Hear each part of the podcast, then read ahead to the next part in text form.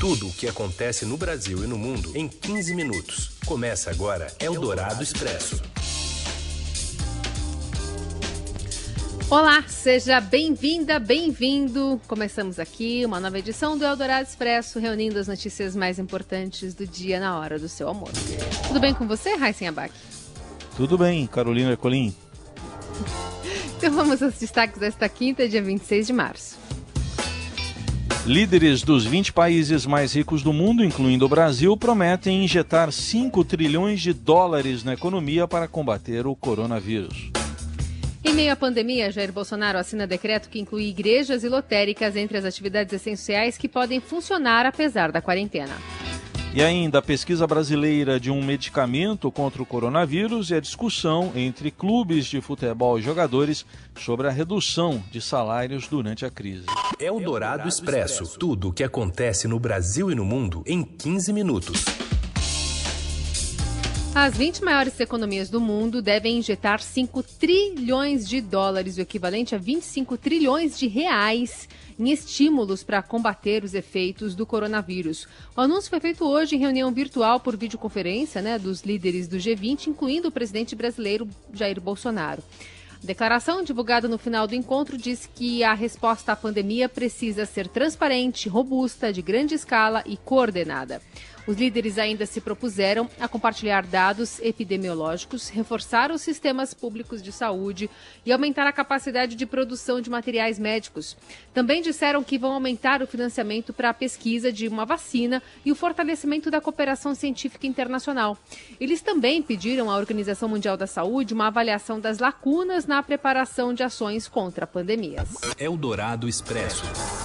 E segundo o Ministério da Saúde, o coronavírus pode custar 410 bilhões de reais extras ao Sistema Único da, da Saúde, o SUS. Detalhes direto de Brasília com Matheus Vargas. O Ministério da Saúde informou ao Ministério da Economia que precisaria de mais de 410 bilhões de reais para enfrentar a pandemia de novo coronavírus pelo Sistema Único de Saúde. A pasta, no entanto, hoje pela manhã, disse que errou neste número e que, na verdade, precisa de até 10 bilhões. O que o governo afirma é que colocou um 4 no lugar do cifrão. O dado de 410 bilhões foi revelado hoje pelo Estadão. Ontem, a reportagem questionou mais de uma vez o Ministério da Saúde sobre este número, e ninguém na assessoria de comunicação negou a cifra. No documento, o Ministério chega a afirmar que precisaria de cerca de 9,3 bilhões apenas para as internações, numa projeção em que cerca de 10% da população seria infectada. Esse número de 410 bilhões foi apresentado pelo Ministério da Saúde à Economia em um pedido de parceria com o Banco Mundial. O governo quer usar até 500 milhões de reais desse banco para a contratação de equipes de atenção básica também equipes emergenciais para atuar em CTIs e para a contratação de milhares de kits de diagnóstico para o novo coronavírus. Eldorado Expresso. O primeiro estudo para hidroxicloroquina no país terá resultado em até três meses. Fabiana Cambricoli. Boa tarde, Raizen. Boa tarde, Carol. Então, um consórcio de hospitais aqui de São Paulo anunciou que vai iniciar já na próxima semana o primeiro estudo clínico do país com a hidroxicloroquina para o tratamento de pacientes com infecção pelo coronavírus. Essa iniciativa vai ter a coordenação de três hospitais de excelência, que é o Albert Einstein, o Sírio-Libanês e o HCOR, mas vai contar com a participação de 70 hospitais é, para testar esse uso. O, os primeiros resultados desse estudo devem sair já em, em dois meses, de dois a três meses, os especialistas estimam, e vai contar com cerca de 1.300 pacientes. Esses pacientes eles vão, vão ser divididos em três grupos. É, um, um grupo de pacientes mais leves, assim, com quadros mais leves e moderados, que estão hospitalizados por causa da Covid-19, mas que não precisam de ventilação mecânica ou de uma alta carga de oxigênio suplementar. E, e aí, esse primeiro grupo, então, eles vão testar o uso da hidroxicloroquina é, o uso da hidroxicloroquina associada a um antibiótico chamado azitromicina e também ver o que acontece com o grupo chamado controle, que é quem não vai receber nenhuma medicação. E aí eles conseguem comparar quais dos, é, dos grupos de pacientes tiveram uma melhora mais rápida. Uma outra etapa do estudo é com um grupo de pacientes com um quadro mais moderado a grave e um terceiro vai ser com pacientes em estado crítico. Esses com estado crítico não vai ser testado a hidroxicloroquina, vai ser testado um anti-inflamatório corticoide que é o dexametasona. O saldo da Covid-19 no planeta contabiliza mais de 413 mil casos, né, pessoas, casos confirmados e mais de 18 mil mortes. São 3 bilhões de pessoas confinadas para conter a propagação da doença, segundo a ONU. No Brasil, os números totalizam 57 mortes, mais de 2.400 casos confirmados em todos os estados. Eldorado Expresso. E o presidente Jair Bolsonaro incluiu igrejas como serviços essenciais e liberou abertura durante a quarentena. De Brasília, o Tiago Faria traz mais informações. Um decreto publicado hoje no Diário Oficial da União pelo presidente Jair Bolsonaro incluiu atividades religiosas e lotéricas na lista de serviços e atividades essenciais que podem funcionar durante a situação de emergência no país decretado por causa da pandemia de coronavírus. Esse decreto, na prática, ele abre brechas nas restrições impostas por governadores e prefeitos para reduzir a circulação de pessoas e para manter o distanciamento social, a fim de evitar a propagação do vírus. E aí é bom lembrar que o presidente Jair Bolsonaro tem sido crítico a essas restrições impostas na maior parte do país.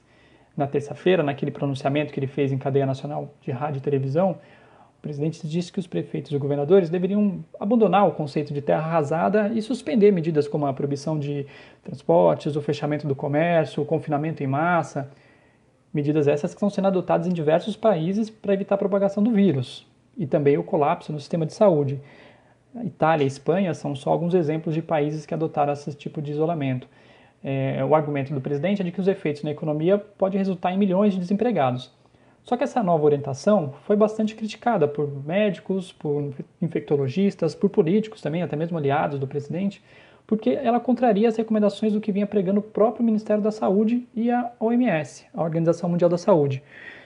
Como é um decreto, essa liberação de igrejas lotéricas não depende do aval do Congresso, ou seja, o presidente pode sozinho derrubar essas medidas restritivas impostas nos estados é, sem precisar de um aval ali dos deputados e senadores.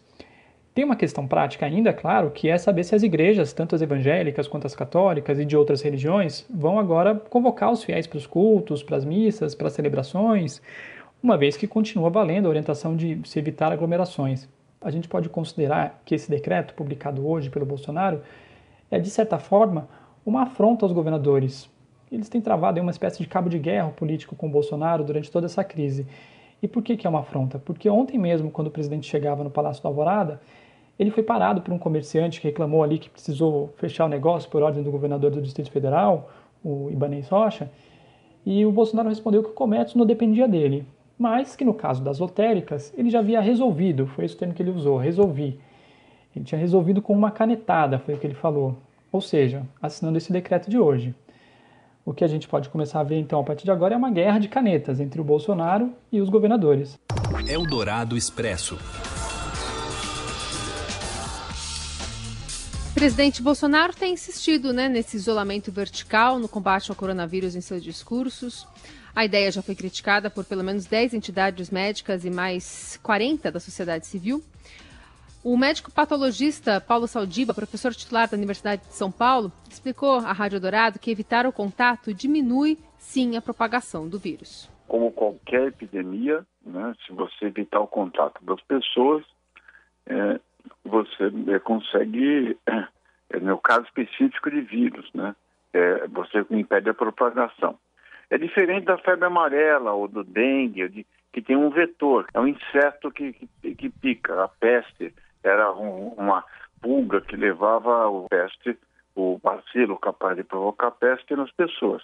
Mas nas doenças virais é o contato interpessoal. Quanto mais você reduzir o contato interpessoal, e isso vai ajudar para que menos casos apareçam. O médico também admite que não há lado certo quando se pondera os efeitos negativos da economia versus as limitações sanitárias. Essa entrevista está disponível para você ouvir na íntegra no site da Rádio Dourado. Seu dinheiro em ação. Os destaques da Bolsa, com Vitor Aguiar. Oi, Vitor, boa tarde. Oi, Raíssen, boa tarde. Boa tarde, Carol. Boa tarde, ouvintes. Tudo bem? Tudo certo. Fazia tempo que eu não te perguntava isso, mas tem dólar aí a 4 e alguma coisa? Tem dólar a 4 alguma coisa, viu? Tá certo que não é assim, digamos, 4 e 1 centavo, 4 e 2 é 4,99, mas ainda assim é dólar na casa dos 4 reais, né? O mercado financeiro, ele tá aí de novo numa sessão um pouquinho mais tranquila, a gente tem o dólar em baixa e também tem o Ibovespa em alta novamente, nesse momento o índice vai subindo aí perto de 3,5%, agora subindo 3,2% na casa dos 77.300 264 pontos. Vitor, e em relação aos dados de mercado de trabalho dos Estados Unidos, já está mostrando os, os impactos né, pela pandemia?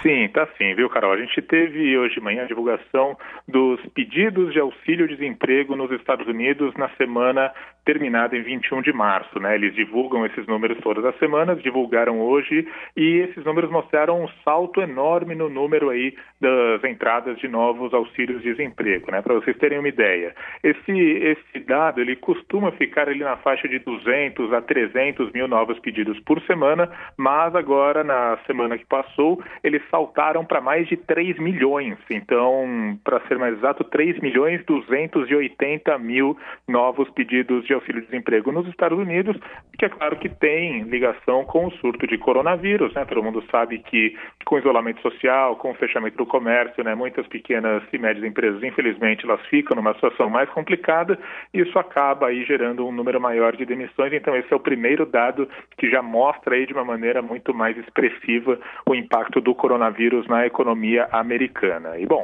todo mundo deve estar pensando, né? Mas poxa, se tem esse dado tão ruim, tão ruim, por que, é que o Bovespa está subindo? Por que, é que as bolsas americanas estão subindo?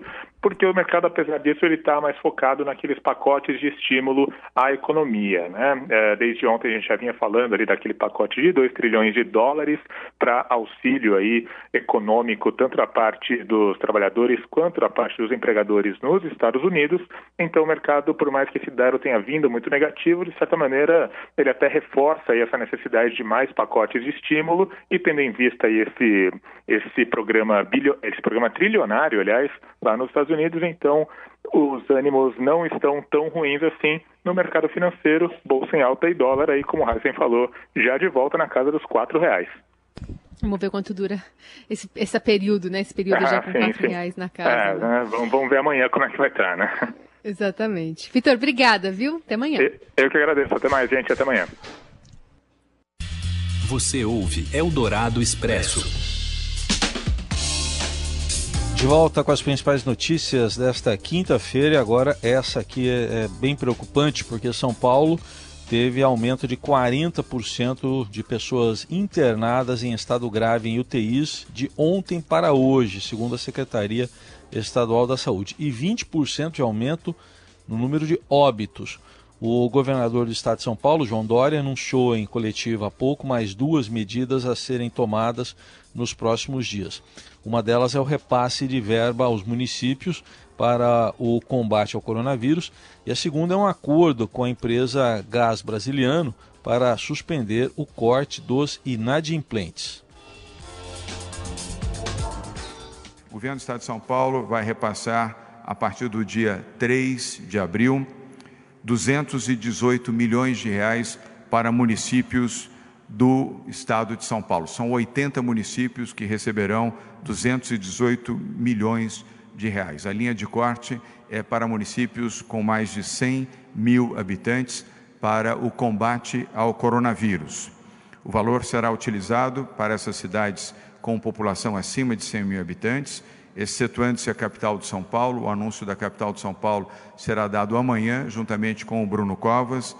Na próxima segunda-feira, dia 30, nós vamos anunciar aqui no Palácio dos Bandeirantes o repasse para as cidades com menos de 100 mil habitantes. Segundo a informação, o governo do Estado de São Paulo acaba de assinar um acordo com a Gás Brasiliano para suspender o corte de gás por inadimplência dos consumidores do Noroeste Paulista.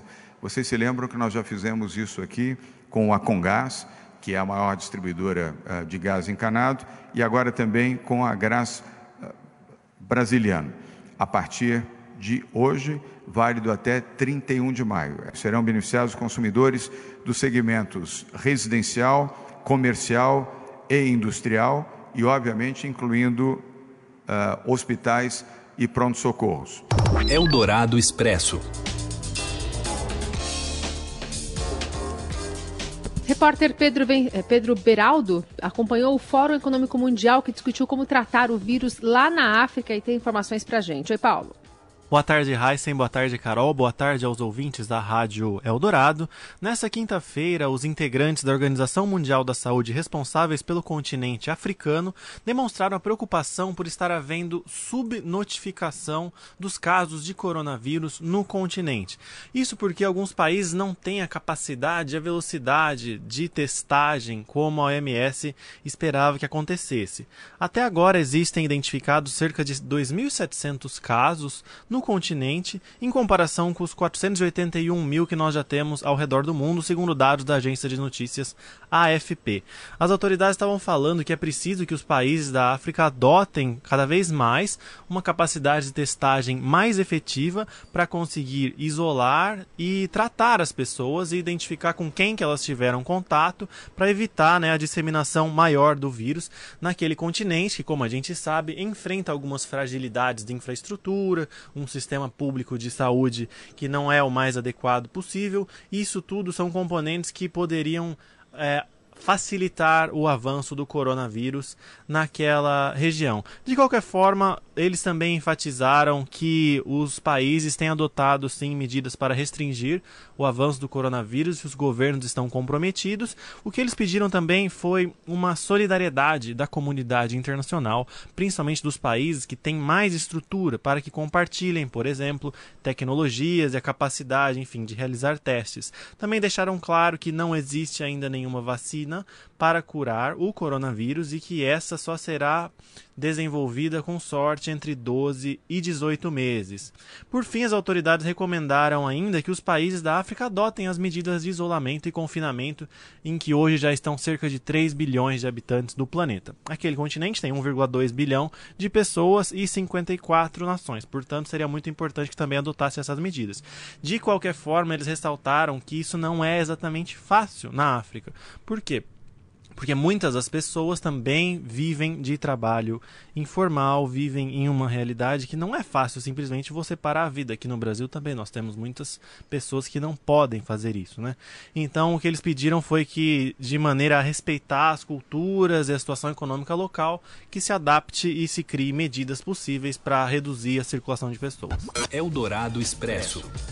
O presidente da Venezuela, Nicolás Maduro, foi processado nos Estados Unidos nesta quinta-feira é, por crimes federais de narcotráfico após uma investigação em Washington e em Nova York, também na Flórida, segundo informaram fontes próximas do assunto ao jornal The New York Times. O governo americano também ofereceu 15 milhões de dólares por informações que possam levar à prisão de Maduro, foi o que disse também um comunicado do secretário de Estado Mike Pompeo.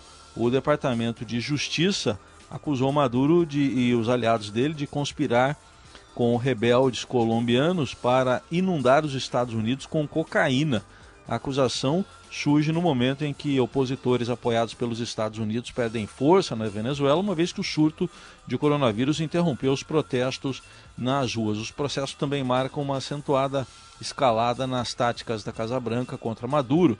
Sanções individuais contra autoridades transformaram-se em medidas muito amplas que bloquearam a Venezuela do sistema financeiro dos Estados Unidos e, além disso, um embargo ao petróleo venezuelano no ano passado tirou de Caracas su sua maior fonte de moeda forte. Eldorado Expresso. E com os campeonatos parados no esporte também discutida a proposta para a redução de salário. Robson Morelli.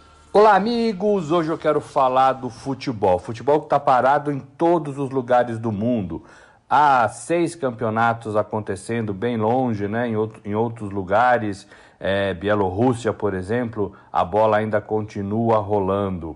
É, existe na mesa de negociação dos clubes com os jogadores, com as federações, a proposta para redução de salário, uma coisa nova, uma coisa que ninguém sabe direito como fazer, mas ela existe e alguns países, alguns clubes já, já avançaram nesse sentido. O Bayern de Munique, por exemplo, aceitou lá na Alemanha é, receber, os jogadores né, receberem metade dos seus salários do mês. Isso é um avanço porque está tudo parado, os clubes não têm como fazer receita, não tem como ganhar dinheiro com bilheteria, não tem como vender produtos, enfim. É, os jogadores aceitaram nesse período da pandemia do novo coronavírus ganhar, receber metade dos seus salários.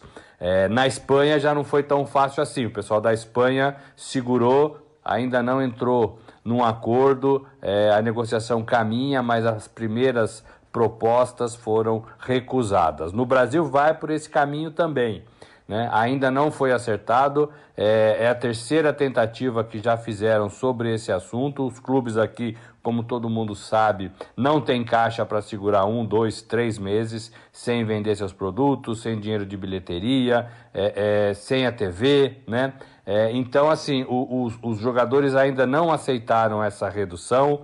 É, o, o que está tá proposto é a diminuição de 25% é, do salário, é antecipação de férias, 20 ou 30 dias, é a possibilidade de os clubes pagarem rescisões para os seus funcionários é, em mais parcelas. Então, tudo isso está na mesa. A CBF ainda é, não se manifesta de forma oficial nessas negociações. É, tudo isso está na mesa para que clubes, atletas e federações possam, possam resolver esse problema, que é um problema generalizado de todo trabalhador. Né? No futebol também existe essa, essa possibilidade de redução até que tudo volte ao normal, não sabemos se por um, dois, três meses, é, para que a bola volte a rolar, para que os clubes voltem a ganhar o seu dinheirinho. É isso, gente. Falei, um abraço a todos, valeu. Eldorado Expresso. You're crazy! Ferris is gonna do?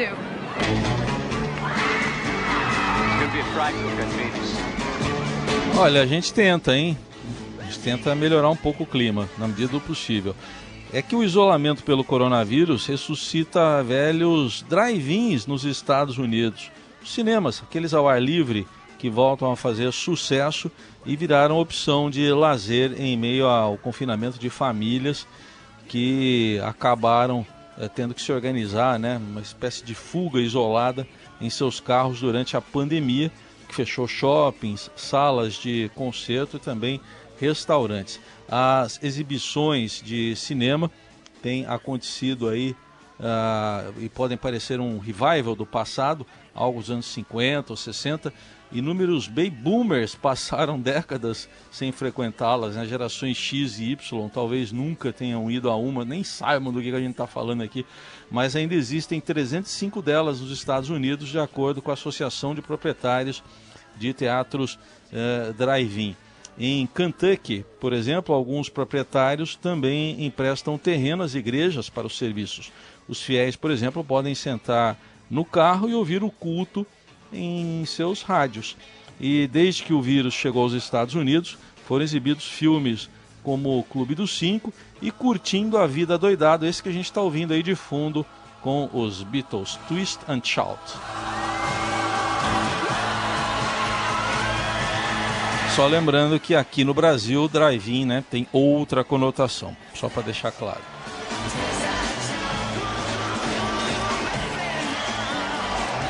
Bom, então com essa interpretação de Ferris Bueller, a gente vai encerrando o Jornal Dourado. Aliás, o Eldorado Expresso de hoje.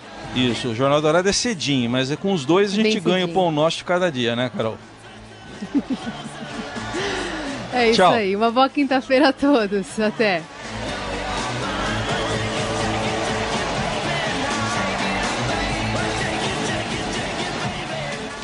Você ouviu Eldorado Expresso tudo o que acontece no Brasil e no mundo em 15 minutos.